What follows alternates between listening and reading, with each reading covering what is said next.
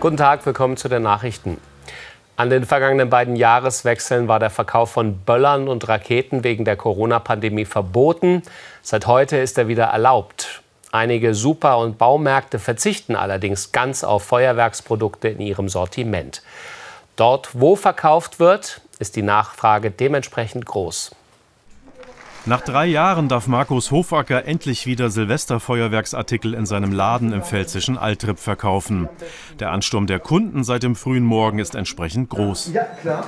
Wir hatten heute Morgen schon um 6 Uhr hier geöffnet und äh, da waren doch schon einige Kunden, die dann spezielle Batterien äh, erwerben wollten, äh, teilweise aus Mainz, aus Alzey, also auch von weiter her. Also wir sind bisher sehr zufrieden. Ja. Besonders gefragt in diesem Jahr sind Feuerwerksbatterien und Raketen aus deutscher Produktion. Die Kunden geben zum Teil weit mehr als 100 Euro aus. Die letzten zwei Jahre war es verboten und jetzt ist mein Sohn in dem Alter, dass er viel Spaß dran hat. Dann haben wir uns gedacht, dann gönnen wir uns mal wieder was dieses Jahr. Was halt sein soll, der Effekt soll schön sein. Vor allem, dass die, die Kinder, die Kleinen was davon haben und wir einen guten Start ins neue Jahr haben. Insgesamt ist das Geschäft in diesem Jahr laut Gewerbeaufsicht eher verhalten und das Angebot geringer. Einige verkauften gar keine Böller und Raketen mehr, andere wie dieser Waffenhändler in Landau haben ihr Sortiment verkleinert. Manche sagen, Silvester findet für mich still statt. Ähm, manche sagen, ich möchte ein bisschen Feuerwerk machen. Dazu gehöre ich auch. Und es soll ja auch ein bisschen die bösen Geister vertreiben und von denen haben wir ja auch ein paar und von dem her hoffen wir mal, dass 2023 dann für uns alle ein gutes Jahr wird. Böller, Raketen und Feuerwerksbatterien. Noch bis Samstag kann in Deutschland zugelassene Pyrotechnik gekauft werden.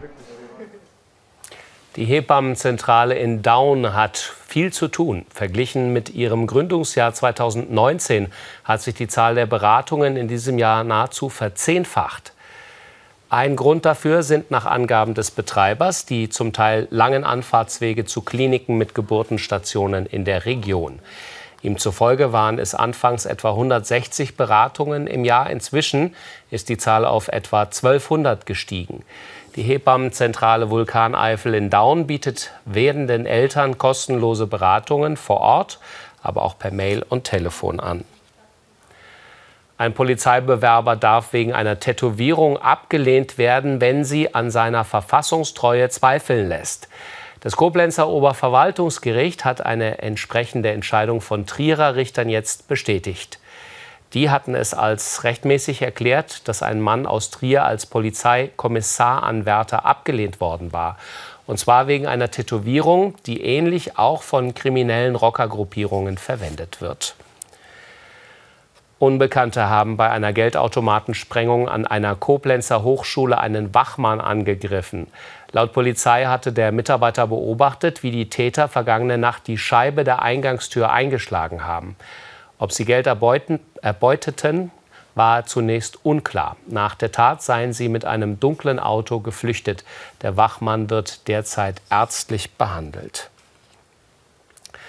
Im saarländischen Losheim am See an der Grenze zum Kreis Trier-Saarburg ist in der Nacht ein 100 Meter hohes Windrad in Brand geraten. Verletzt wurde niemand. Die Feuerwehr konnte den Brand in dieser großen Höhe nicht löschen. Deshalb ließen die Einsatzkräfte das Feuer kontrolliert abbrennen. Trümmerteile fielen auch auf eine angrenzende Landstraße. Sie wurde deshalb gesperrt. Die Ursache für den Brand ist laut Polizei vermutlich ein Problem mit den Bremsen des Rades. Es entstand ein Schaden in Millionenhöhe. Das war SWR aktuell um 16 Uhr. Hier kommt jetzt die Wettervorhersage und dann beginnt die erste Stunde von Kaffee oder Tee. Viel Spaß dabei. Tschüss.